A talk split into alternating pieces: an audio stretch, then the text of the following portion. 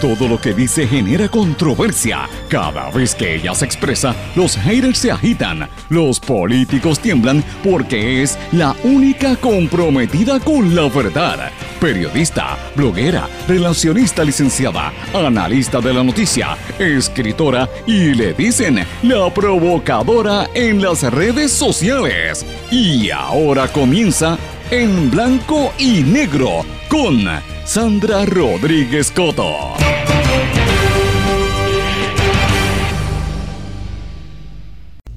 Bienvenidos a su programa en blanco y negro con Sandra. Hoy es viernes 25 de octubre de 2019. Les saluda Sandra Rodríguez Coto en una transmisión especial desde Gainesville, en la Florida, donde estamos participando de un interesantísimo foro auspiciado por la Universidad de Gainesville, en el que vamos a estar conversando y analizando qué es lo que está ocurriendo en Puerto Rico a raíz de los sucesos del verano de 2019. Pero amigos, como siempre, tengo que hacer un análisis, una, una reflexión de qué ha pasado durante toda esta semana, señores. Y por desgracia, no son buenas noticias.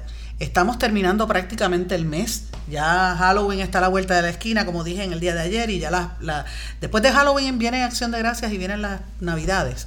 Pero mientras tanto, señores, corrupción, empleados fantasmas, desgobierno. Siguen los problemas en Puerto Rico. Los sueldazos aparentes talentosos, el pillaje de fondos públicos sigue imperando.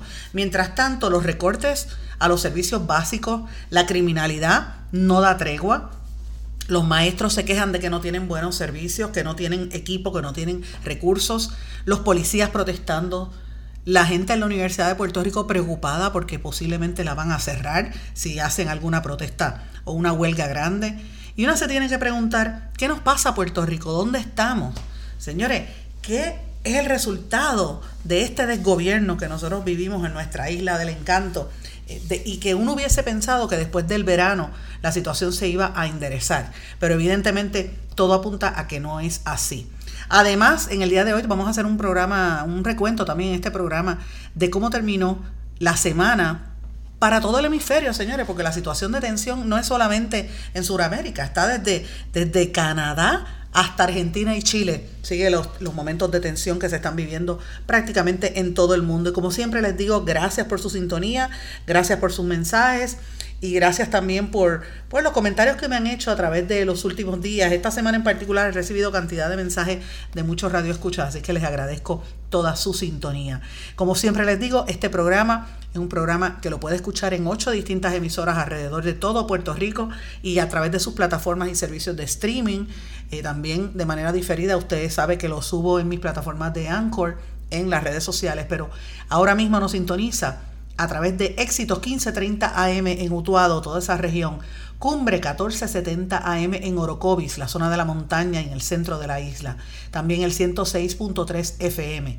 X61, que es el 610 AM, y el 94.3 FM en Patillas, toda esa región de Arroyo, Salinas, Yabucoa, hasta Maunabo en el área este, que ayer por desgracia no pude estar físicamente, porque me hubiera gustado estar allí. Ustedes saben que yo soy, yo prácticamente vivo ya en el área este, me encanta. Cuando no estoy en Loíza, estoy en Río Grande, cuando no estoy en Río Grande, saludos a Polita y a toda la familia Paz en Río Grande, aprovecho y los saludo también, que son mi familia, también los Paz y los Canales del pueblo de Río Grande, familia de mi abuela, así que les doy mi, mi saludo, mi, mi, tía que vive por allá, Polita, así es que eh, todo el mundo que conoce en el pueblo de, Río Grande sabe de quién estoy hablando.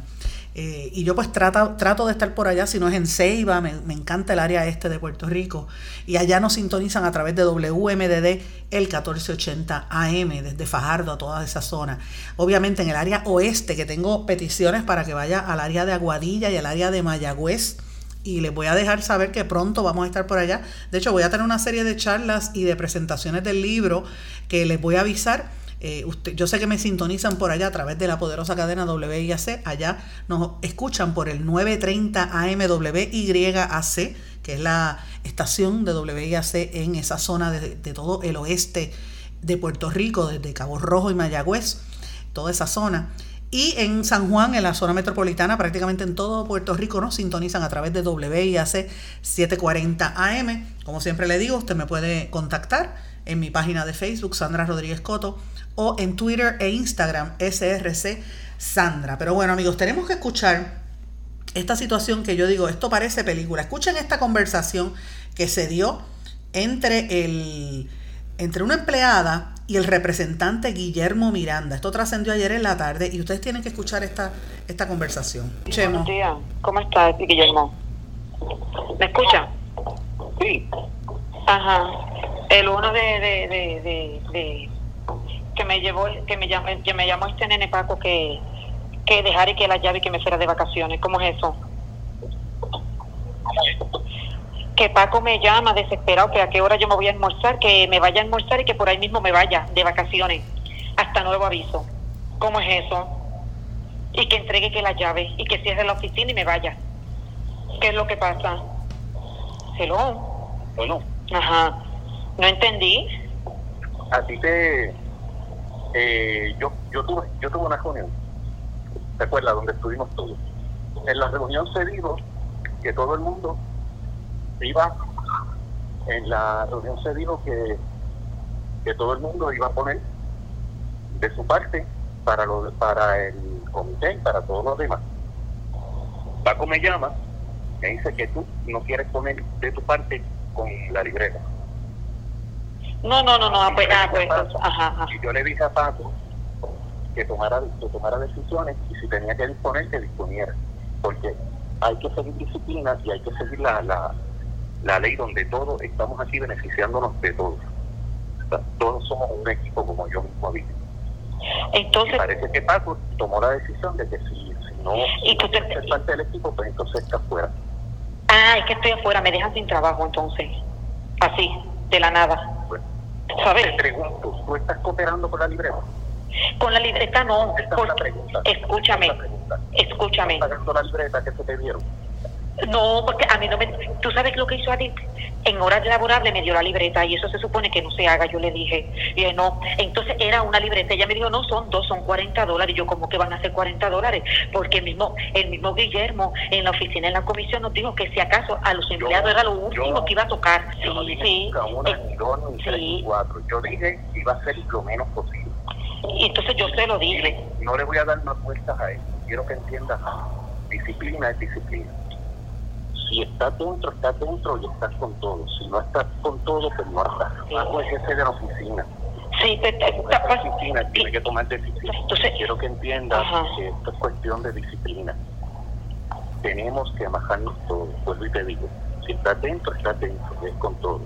Si no, si no estás con todo, entonces tienes que estar fuera. Por eso te digo. Y, y yo le di la potestad a él de tomar esas decisiones y de ser drástico. Y vi, esa es cuestión de disciplina. Si uno está en disciplina, Tú sabes. cuadra con él. Pero aquí hay una disciplina que hay que seguir y tenemos que estar claros con eso. Wow, yo me he quedado sorprendida.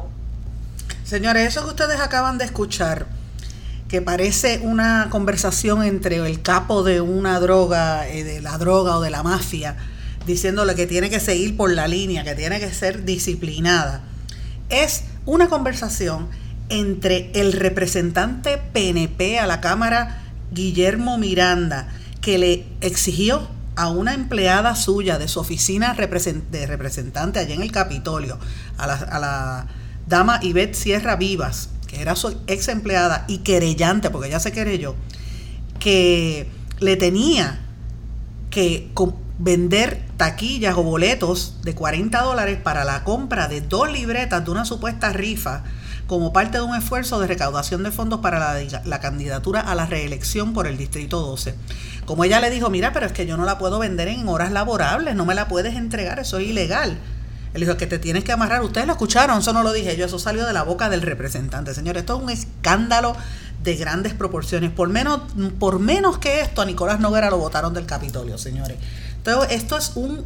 Le- y lo más terrible de todo esto, señores, que esta es la parte más eh, horrorosa de toda esta situación. Esto es bien común. Esto es común, esto es una situación que se cae de la mata. Los legisladores están, eh, viven por la libre. eh, legisladores y políticos, porque eso también es el mismo comportamiento de los alcaldes. Dígame si eso es o no es corrupción. Por supuesto que es corrupción.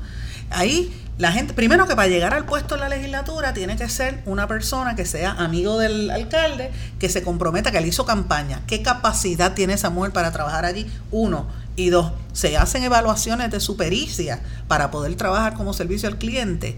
Y tres, más, más importante que nada, ese legislador tiene la capacidad de hacer el trabajo o es que está allí solamente porque quiere hacer campaña política. Yo estoy haciendo unas preguntas básicas.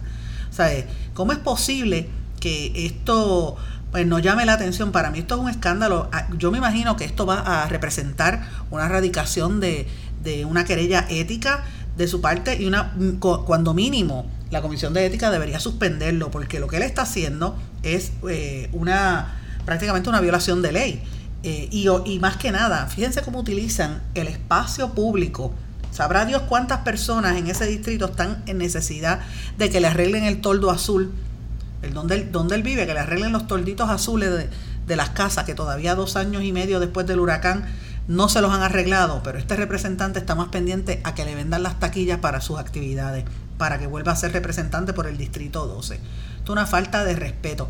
Esta conversación que dura alrededor de siete minutos se grabó sin que el representante lo supiera, lo cual también es una violación de ley. Se supone que esto no se haya grabado en Puerto La Constitución de Puerto Rico prohíbe las grabaciones. Pero este, esto lo hizo después que el eh, Francisco Paco Cruz Rivera, director de la oficina de Miranda, presuntamente le dijera a Sierra Vivas que agarrara sus cosas y se fuera de vacaciones hasta nuevo aviso. En otras palabras, la votó. Entonces, esta señora habló con unos periodistas del Nuevo Día, que es quien saca esta información. Esto fue José, eh, perdón, Javier Colón Dávila, un periodista de bastante tiempo. Yo conozco a Javier desde que em, empezó en el periodismo. Eh, y todo, todo el tiempo ha trabajado ahí prácticamente en el Nuevo Día, eh, o por lo menos gran parte de su carrera, y un periodista serio, una persona seria.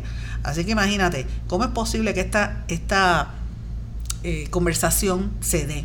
Esto se escuchó ayer en la primera vista de la Comisión de Ética de la Cámara de Representantes, que ustedes saben que están investigándolo. Pero esta investigación, cuando yo digo que, que tiene que verse por la Oficina de Ética, tiene que llegar a un, a un, a un nivel que yo no dudo que termine en una expulsión porque es que esto es una falta de respeto, esto es una falta de, cualquier eh, medida ética que uno pueda tener en Puerto Rico y es una, si uno lo mira así en un legislador, imagínese qué es lo que pasa en los alcaldes, imagínese qué es lo que pasa en otros lugares. Eh, eh, obviamente es bien fuerte. Ya el abogado del representante dijo que le iba a radicar una querella a Sierra Viva porque pues lo grabó ilegalmente pero una cosa es que lo grabe ilegalmente y otra cosa es que utilice el beneficio de su oficina para hacer dinero. Y volvemos a lo mismo, por eso es que yo le pregunto, ¿qué nos pasa a Puerto Rico?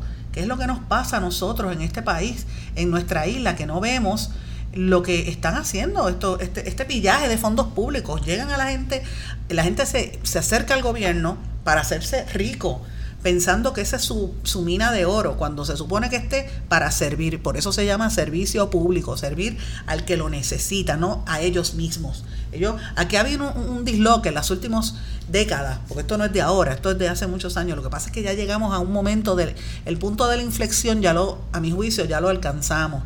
Y este, este punto de la inflexión es llegar al, al, a la etapa donde ya yo creo que no hay vuelta atrás. O sea, estamos en un momento donde ¿sabes? Ya, ya se pasó de la raya. Ya se pasó de la raya, ya no hay, no hay recato, no hay decencia, no hay ni vergüenza en la cara. Bueno, imagínate si la subsecretaria, la que era subsecretaria de la gobernación, que no se me olvida, la conversación aquella que tenía en el chat de WhatsApp, este, eh, Itza, García, que se hacía pasar por la más pulcra y, y caste cristiana, y ella dando órdenes políticas a través de un chat que le costó el puesto al presidente, a todos ellos, incluyendo al presidente de la Comisión Estatal de Elecciones, y ahora el que era jefe de ella quiere volver a la, a la, a la gobernación, a la, a la legislatura, el que era secretario de la gobernación quiere volver a guisar. Y la pregunta es, ¿no puede hacerlo en el sector privado o es que no tiene la capacidad? ¿O es que saben que por estar en esta pillaje en el sector privado no se lo van a permitir? ¿Ah? Entonces, ¿cómo Puerto Rico puede salir del hoyo cuando vemos ejemplos como el de este legislador y, y, como este, los que acabo de mencionar, y así podemos ir agencia por agencia, me refiero al representante Guillermo Miranda. E, e, es una situación cada día más terrible, más, más, más degradante, por eso es que la gente se cansa. Miren, yo que estoy de viaje por acá en Florida, venía hablando con mucha gente, conversé con un puertorriqueño que es de Santa Isabel, nos sentamos juntos y él es eh, él es ingeniero, su esposa también, hace más de 10 años tuvieron que irse de Puerto Rico porque se quedaron sin trabajo y terminaron trabajando, le va muy bien por acá, trabajan con el cuerpo de ingenieros y fue una de las personas que trabajó en, evitar que hubiese el colapso en la, en la represa de Oaxaca. Y me estaba hablando de la frustración que sentía hace 10 años porque él veía a los políticos que robaban, él veía que la situación se quedaba igual y los puestos se lo daban a los hijos de los políticos, a los que hacían la campaña y no se lo daban a la gente por mérito. Eso fue hace 10 años. Imagínense ahora cómo está la situación. Y uno mira el resultado del chat y uno dice, contra, pero ¿qué pasó después de todo esto en el verano? No pasó nada. Los tienen ahí por la libre. ¿Por qué? Porque el esquema completo es corrupto, desde, desde la A hasta la Z. Y yo empiezo diciendo por la misma gobernadora que ha permitido una serie de cosas aquí que, que refleja dónde estaba ella parada. Y una de las cosas que, a mí me llama la atención, que ustedes recordarán en este espacio, nosotros lo denunciamos grandemente en este programa, que fue el, el esquema de cómo se había logrado que se permitiera un monopolio en todo lo que entra a Puerto Rico, como la autoridad de los puertos prácticamente se dobló y le besó los pies, porque por no decir otra forma, pero se dobló y le besó los pies a las empresas Luis Ayala Colón y Puerto Rico Terminals, afiliada a Toad Maritime, para crear un, monopolio que controle casi el 85 o el 90% de la totalidad, prácticamente la totalidad de lo que entra por los puertos de este país. Ustedes recordarán que lo dijimos con lujo de detalles, hicimos esa denuncia en este espacio que fue de, días después. Esto fue a raíz de una columna que nosotros publicamos en Noticel y una investigación que hicimos para este espacio. Eh, a raíz de eso entonces la gente empezó a mirar el tema, de verdad. Pero miren, al día de hoy todavía el gobierno está lavándose las manos. El ingeniero Carlos Contreras, que es presidente de la Junta de Directores de la Autoridad de los Puertos, dijo que no podía tomar acciones preventivas para evitar ese monopolio. O sea, y no se supone que sea el gobierno el que controle las tierras. O sea, yo no entiendo. ¿Qué es? ¿O es que le están dando dinero de campaña? ¿O es que son incompetentes todos? ¿O es que alguien está guisando por ahí por debajo? ¿Qué es lo que pasa? ¿Qué es lo que pasa? Esas compañías van a controlar los precios de todo. Todo va a ser cada día más caro. Aunque lo nieguen, los estudios lo dicen ahí. Entonces, es una barbaridad que todavía a estas alturas tiene que venir la, la Cámara de Representantes, que ya vi el ejemplo, vieron el ejemplo que acabo de mencionar, esos son los representantes, como el que estaba, este, este señor que está bajo observación, ¿verdad? Bajo evaluación de la, la Comisión de Ética, este Miranda, el representante Guillermo Miranda él y sus pares son los que están evaluando esta transacción en el gobierno eh, y le llaman la atención. ¿Usted cree que el gobierno le van a hacer caso cuando se tienen que topar con un representante como este? Pues claro que no. Así que esta situación es una situación terrible. El que era secretario, el, actual secretario de, de Transportación, no quiso intervenir en la fusión porque decía que la fusión de las dos compañías de, que iban a controlar y que están controlando los puertos era consona con la política de Pedro, de Ricardo Rosselló, perdón, que en aquel momento él no tenía reparos, él dice que los federales no tenían reparos y que por lo tanto pues este no no hay que no no va a pasar nada, no van a subir los precios de nada, así que que se lo dejen al sector privado.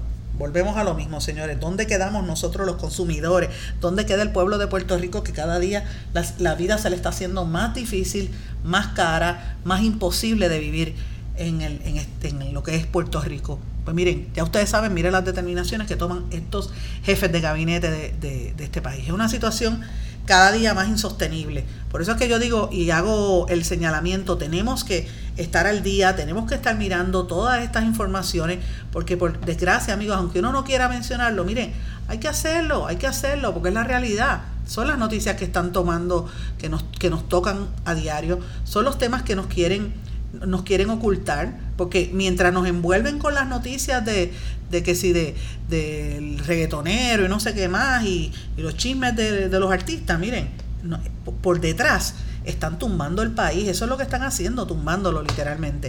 Y nosotros no podemos darnos el lujo de permitir que este tipo de situaciones continúe. Ahora, yo quiero mencionarles algo brevemente. Yo llevo tiempo detrás de varias agencias, ¿verdad? A veces uno no da abasto porque, señores, a veces piensan que el periodismo, los periodistas tienen una vara mágica para conseguir los documentos así de fácil y todo se consigue rápido. Mire, eso no es así. La, la documentación toma tiempo. Ahora mismo, miren, lo de. Yo publiqué en días recientes una columna de el, programa de educación especial, que la semana que viene hay vistas, hay que estar atentos a lo que va a ocurrir ahí.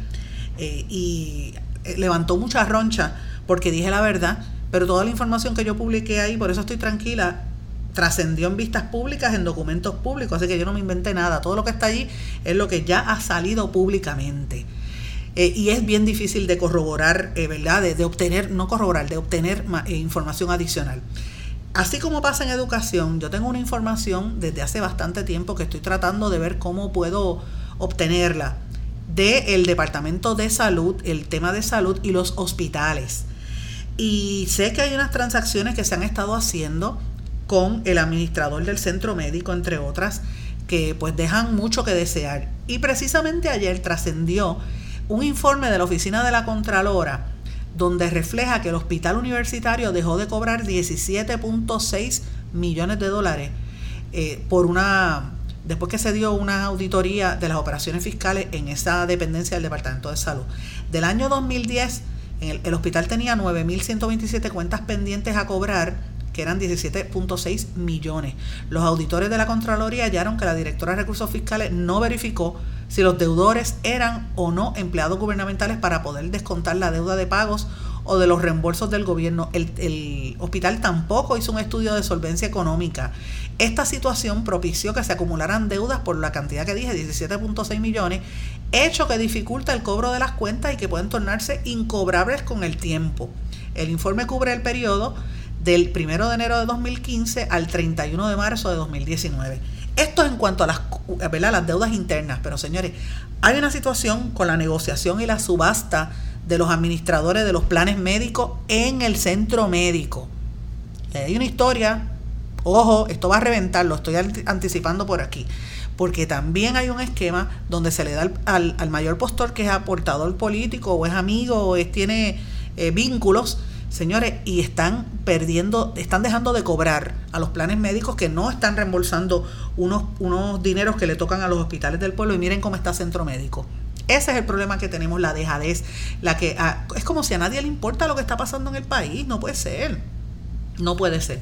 Y no podemos seguir tolerando este tipo de cosas. Y a mí me gusta por lo menos denunciarlo, mencionarlo aquí en este programa para que la gente pues abra los ojos y mire lo que está ocurriendo en Puerto Rico. Así que eh, esto es parte de, de los esquemas que, por eso es que yo termino la semana hoy viernes un poco frustrada al ver la situación que está ocurriendo en Puerto Rico. De verdad es cada día más difícil y más insostenible. Vámonos a una pausa y a nuestro regreso vamos a hablar de otros temas importantes que tenemos pendientes.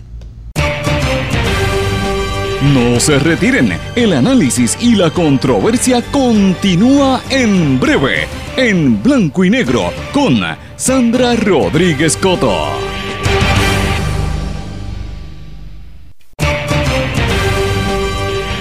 Y ya regresamos con el programa de la verdad, en blanco y negro, con Sandra Rodríguez Coto. Regresamos en blanco y negro con Sandra. Bueno, amigos, en el día de ayer el Senado confirmó a, Rivera, Eduardo Rivera Juanatey como el nuevo secretario del Departamento de Corrección y Rehabilitación. También confirmaron a Carmen del, eh, Salgado como la secretaria del DACO. Pero en particular, en el caso de Rivera Juanatey, que había sido designado por la gobernadora Wanda Vázquez el pasado 14 de septiembre, tuvo la oposición de toda la delegación del Partido Popular de Juan Dalmau del PIB y de el independiente José Vargas Vidot.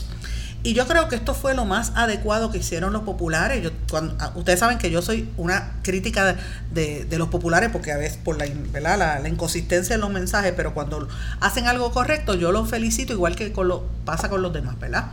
En este caso, yo creo que los populares están en el, en el, lado correcto de la historia, al igual que el PIB y que, o sea, Juan Dalmado del PIB y, el independiente José Vargas. ¿Por qué?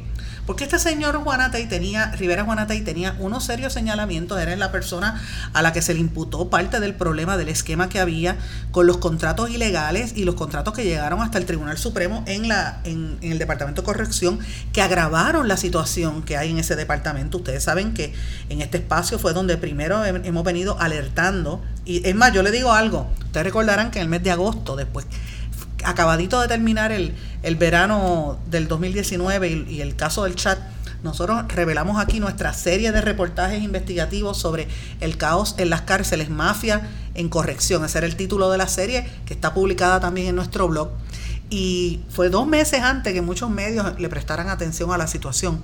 Yo me, me atrevo a apostarle que el año que viene los otros medios todos van a, llevarse los premios, por supuesto. Yo no, yo no voy a competir, que, conste, no voy a competir con nadie, pero sí lo que yo quiero es levantar la conciencia y que la gente se dé cuenta que estos son temas importantes. Y yo me alegro que lo hayan sacado en otros medios porque hay que fiscalizar a estas personas. Pero a pesar de la fiscalización, miren, lo nombraron. Y este señor era uno de los que estaba imputados en el problema que hay en corrección, que eso está manga por hombro. Y en este espacio dijimos, que lo que estaba pasando en las cárceles era cuestión de tiempo, porque de las cárceles va a pasar a las calles. Y mire lo que está ocurriendo en Puerto Rico. Los códigos del bajo mundo han ido cambiando y mucha gente se sabe que desde las cárceles controlan puntos de droga. Por eso las autoridades federales incursionaron esta semana allí en, en la cárcel de Bayamón y dicen que van a hacer lo mismo en otras instituciones penales alrededor de Puerto Rico. Así que hay que estar atentos. Y mientras eso sucede, en el, en el Capitolio, para sacarse del problema de encima, confirmaron a este señor. Mire, en el turno en que hubo en el hemiciclo, eh, Vargas Vidor levantó bandera por las numerosas denuncias que hay de parte de los confinados y las confinadas, porque todo lo que están haciendo es volver a la época medieval de castigo y lo punitivo. O sea, están maltratando a los presos como si fuesen subhumanos, porque ni animales. Es más, a los animales los tratan mejor. No me llamen que estoy, estoy en el programa, amigo. Le da con llamarme cuando estoy en el programa. ¿Ustedes se han dado cuenta? Siempre me pasa lo mismo. Estoy en el programa y le, da con llamarme. No me llamen, ya mismo voy para allá. Bueno, pero volvemos a lo mismo. Valgapido hizo ese señalamiento yo creo que esto es importante porque este señor... Eh, hay que ver dónde se para y cuál es la postura que va a asumir en el tema de las cárceles y la, y la cuestión de derechos civiles de esa gente, porque aunque estén presos son seres humanos. Mientras tanto, Carmelo Ríos, que aquí le está tirando la toalla, dice que Rivera Juanate iba a traer una nueva visión al Departamento de Corrección ante las muertes que ha habido y las crisis del, por tanta muerte de confinados en las cárceles. Así que imagínese esto, es una situación eh, como yo le dije, a él se le había imputado haber incurrido en unas irregularidades durante el otorgamiento de la millonaria subasta para los servicios de alimentos, lavandería y comisaría. O sea, la, él, él, los señalamientos era que él, favoreció a la empresa, que después el Tribunal de Apelaciones emitió una sentencia por el contrato de 300 millones que le habían concedido a Carolina Catering Corporation. Eh, y él pues había alegado durante la vista pública de su nombramiento, que pues él no tenía nada que ver con eso, que eso lo determinó el tribunal, pero miren, miren a lo que se presta, o sea, hasta el que chanchulle, el que está metido en los chanchullos, entonces ese es el que nombra el secretario. Una situación, y yo sé que lo que queda es año y medio o menos de un año, pero mira, ese es el problema. Entonces, vamos a movernos, porque de las cárceles, como dije, el problema se traslada a las calles. Y si hay inseguridad al interior de los presidios, imagínense cómo está la calle. De hecho, a veces en Puerto Rico no se le da conexión a los temas. Ustedes recordarán que hace unos meses, este mismo año, hubo un arresto de muchísima gente, lo que le llamaban las FARC, Fuerzas Armadas de Revolución de Cantera, en Cantera, en el área de Cantera de Santurce, y eso como que quedó en nada. Y han habido una serie de casos bastante extraños. Pues mira, después de todos los tiroteos y los 14 muertos o, 16 que van en la semana pasada y esta, eh, finalmente se hizo el operativo Sin Fronteras 2 y se intervino con una red de tráfico ilegal de armas, municiones y narcóticos.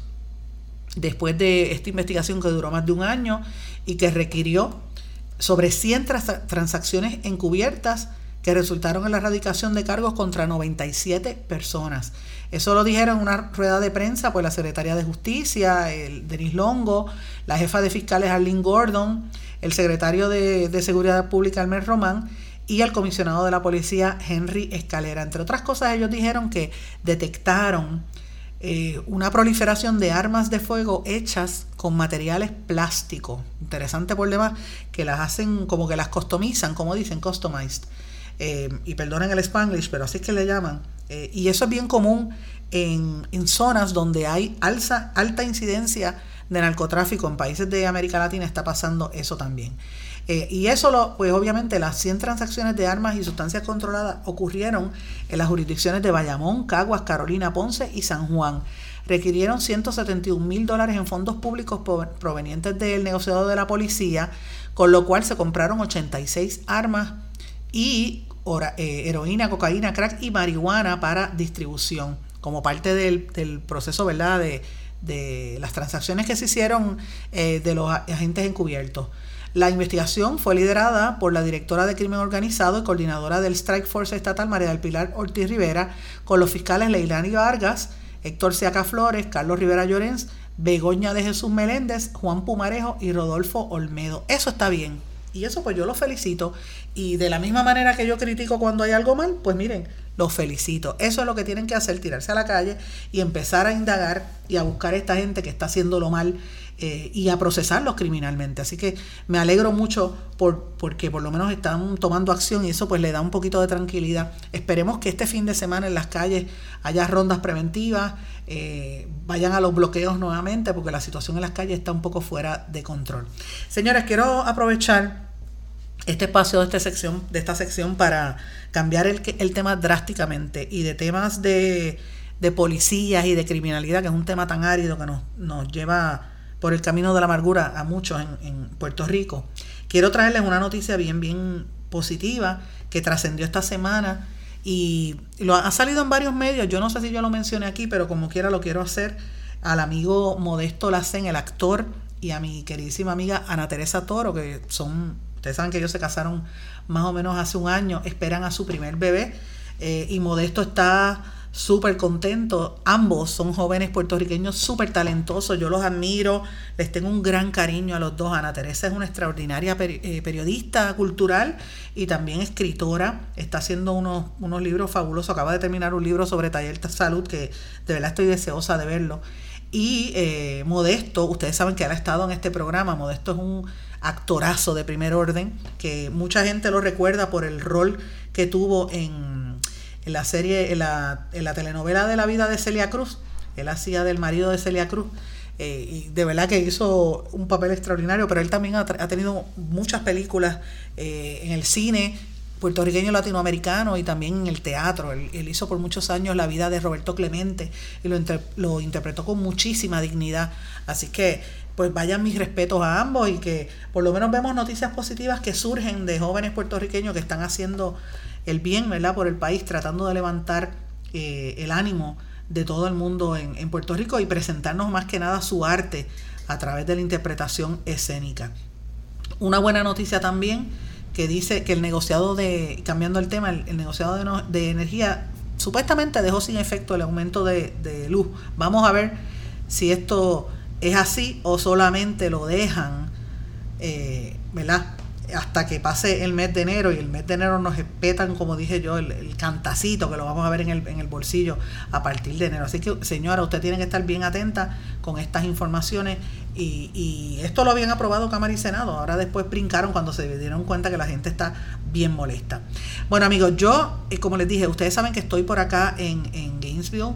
Eh, hemos estado trabajando y eh, participando del foro Verano Intenso, a Summer of Political Discontent and Activism en Puerto Rico, que es un foro organizado por el Centro de Estudios Latinoamericanos de la Universidad de Florida.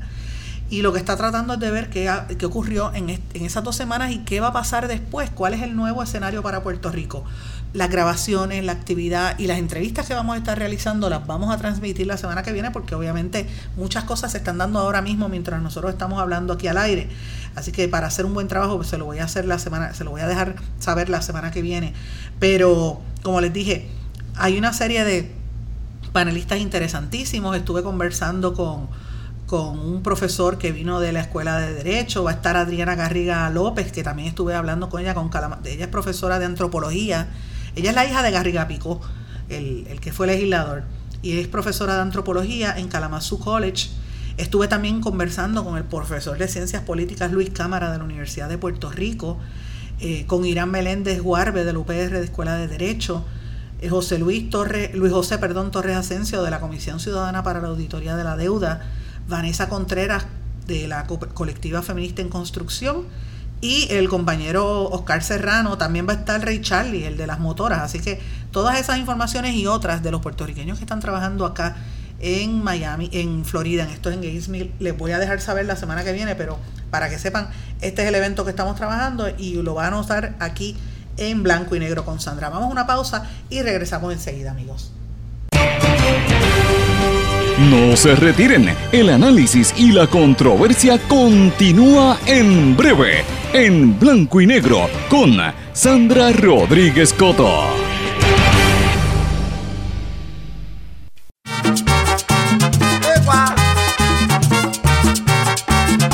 Si estás buscando un seguro que te responda, si estás buscando un seguro que te responda, yo quiero poingar un seguro obligatorio.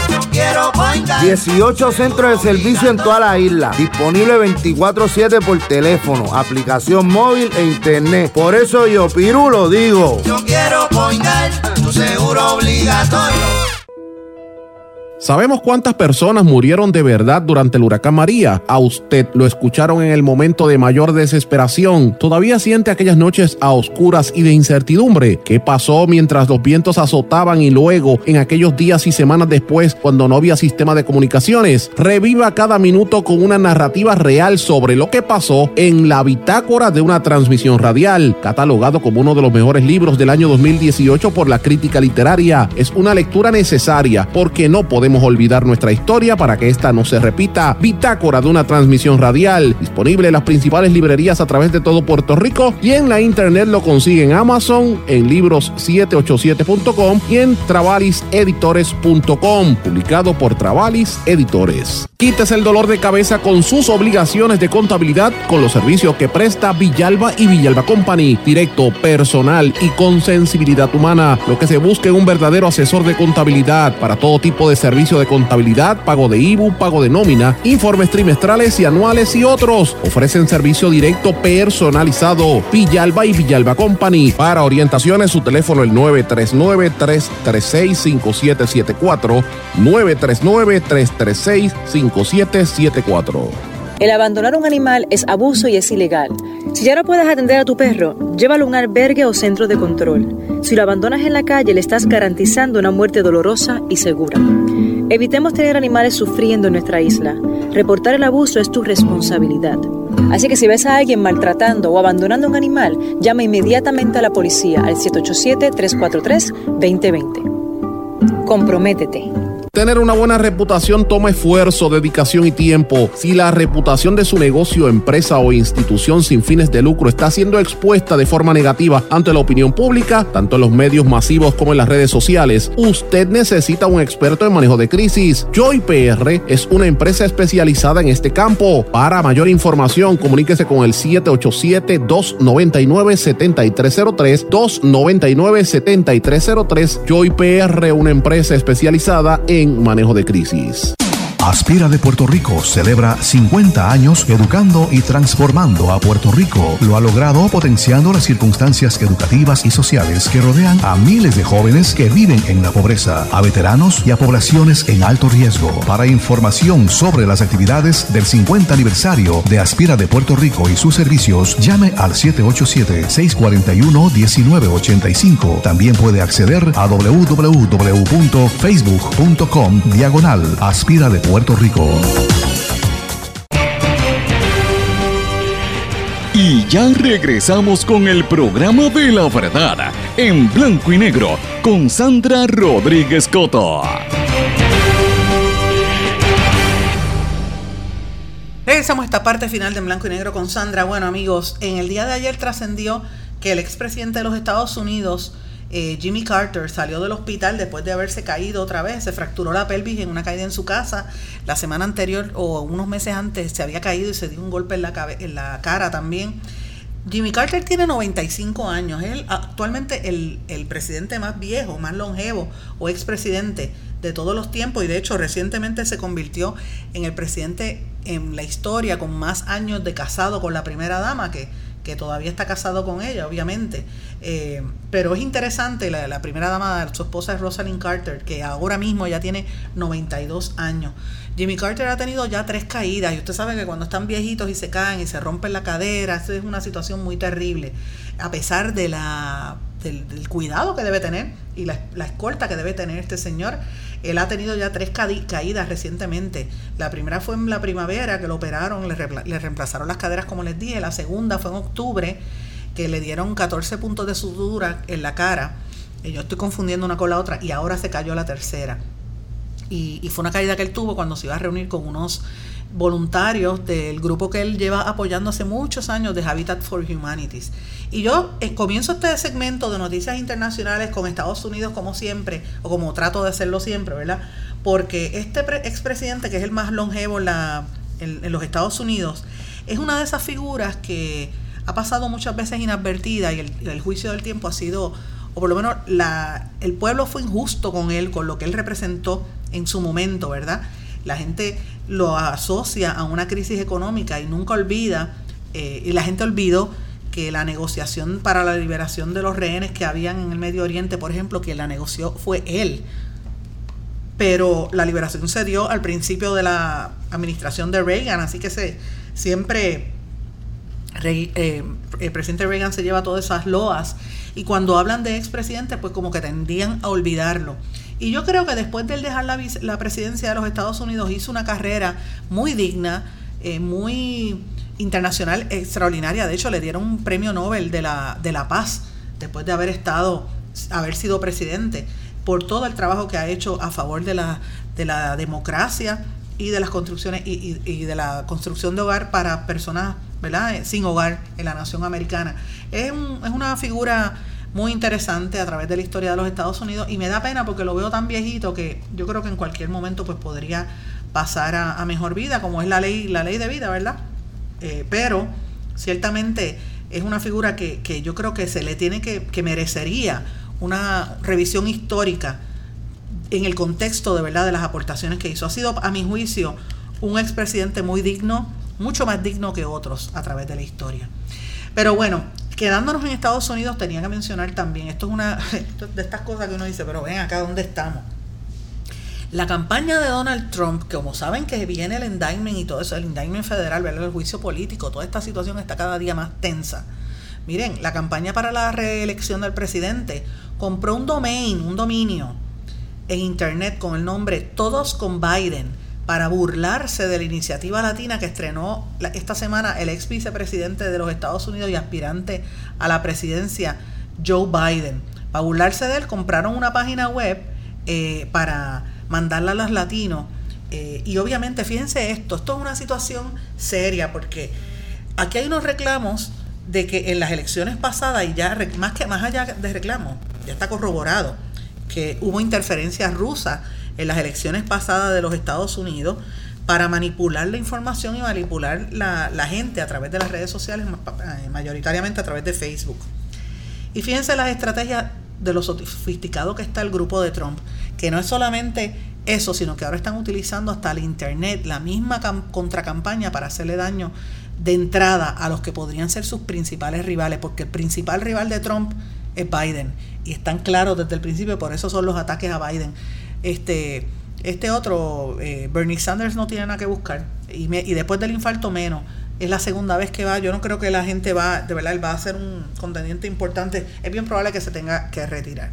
Pero veremos a ver qué pasa. Pero bueno, esta semana ha sido una semana de mucha intensidad. En Canadá, por ejemplo, el primer ministro se vio bien finito, por poco pierde la... de hecho, creo que perdió el control de, del Parlamento y del gobierno, pero se mantiene todavía en el poder.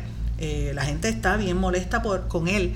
Eh, así que ha habido problemas ahí. En Estados Unidos ustedes saben que está sucediendo el tema del impeachment y todo esto que acabo de mencionar. En México, eh, López Obrador no acaba de levantarse del cantazo que sufrió al ver tenido que entregar el, al, Chapo, al hijo del Chapo y tiene descontrol. Los narcotraficantes le, lo dominan y así por Centroamérica, ustedes saben, la semana pasada hubo un juicio de eh, contra los 400 expresos de los Maras Salvatrucha, pero ha habido mucha controversia. Nicaragua es un país que está ahora mismo en bajo fuego y, bajo observación internacional por las movidas que está haciendo Ortega.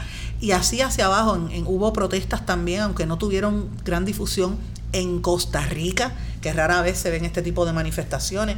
El país, yo creo que de los más tranquilos que hubo en estos días fue Panamá, irónicamente, que en otras veces están más, eh, más activos, pero lo que es Guatemala, Honduras y los demás también tuvo sus dificultades. Y de ahí hacia América del Sur, pues ya todos sabemos lo que ha ocurrido. Eh, Venezuela sigue la crisis, en Colombia eh, hay están hablando de violencia después de las elecciones. De hecho, la, la, gente, después de haber roto el acuerdo de paz con la FARC, la, verdadera, la Fuerza Armada de, de, Liberación Revolucionaria de Colombia, perdón, la FARC, que se salieron de, la, de las elecciones, eh, eh, temen que vuelva otra vez la violencia política en las elecciones colombianas a pesar de ese movimiento. Así que eso es, eso es en Colombia. En Venezuela pues ya sabemos lo que hay, hay unas comisiones de, de derechos humanos pendientes a lo que está ocurriendo allí. Pero señores, en Brasil también hay una situación después de los fuegos. La, ya se identificó quién fue la de dónde vino el, petróleo que empezó a contaminar sobre 300 playas turísticas y ha matado a todas las todas las especies y animales en esa zona. O sea, están pasando muchas cosas en el mundo, sobre todo en América del Sur. Y todo esto que le he mencionado es sin contar con las protestas inmensas que han ocurrido en Ecuador, en Bolivia y en Chile. Y la crisis que está viviendo eh, Argentina, por ejemplo. Pues mire, la, alta comisionada de las Naciones Unidas para los Derechos Humanos, Michelle Bachelet, que todos sabemos fue presidenta de Chile, anunció el envío de una misión de, para verificar qué es lo que está pasando en las violaciones de derechos civiles y de libertades fundamentales en su propio país, en Chile, donde el otro día mataron hasta un, hasta un niño.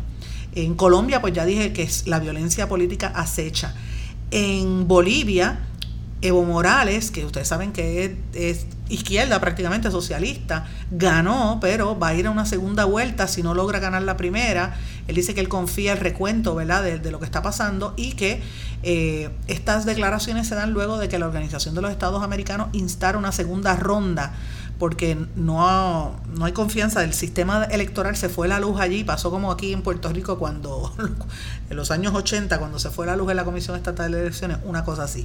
Así que ya ha habido manifestaciones y fuegos, incendios en, en eso es en Bolivia. En Ecuador, ustedes saben que llevábamos tres semanas de protestas intensas, llegaron a una paz, pero entonces la Confederación de Nacionalidades Indígenas del Ecuador, yo lo había anticipado ayer, pero informaron hoy que van a iniciar unas acciones legales contra el gobierno porque siguen con la violación sistemática de los derechos humanos. Eh, para que tengan una idea, 10 personas murieron, 1.340 heridas por las protestas que duraron precisamente 11 días, lo mismo que duraron la de aquí, del 3 al 13 de octubre. Y eh, una de las cosas que ellos están viendo es lo que le llaman la criminalización de la protesta social, que además de estar atacando físicamente y matando a los líderes, están persiguiendo a sus familiares, persecución política, lo, le radican casos, le inventan casos y empiezan a hacer ataques y calumnias a los dirigentes indígenas. Fíjense que es la misma manera en que podríamos decir que sucede un poco aquí en Puerto Rico y está sucediendo en, eh, en Chile, la situación tan terrible que vive Chile.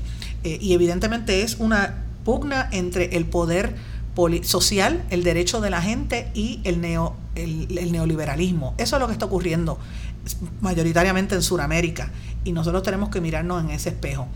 Mientras tanto, señores, en Centroamérica, fíjense que, estoy ahora en Sudamérica, pero vuelvo para arriba, para Centroamérica, un estudio que acaba de publicar el eh, INCAE Business School, el Centro Latinoamericano para la Competitividad y el Desarrollo Sostenible, refleja que la corrupción le, cuesta a Centroamérica 13 mil millones de dólares o el 5% del Producto Bruto Interno al año. Así que imagínense, es una situación muy terrible, la corrupción es rampante en todos estos países. Y por último, terminó con lo que ocurre en España, sigue la protesta en Barcelona, en toda el área de Cataluña, y ayer eh, exhumaron los, restos del dictador eh, Franco.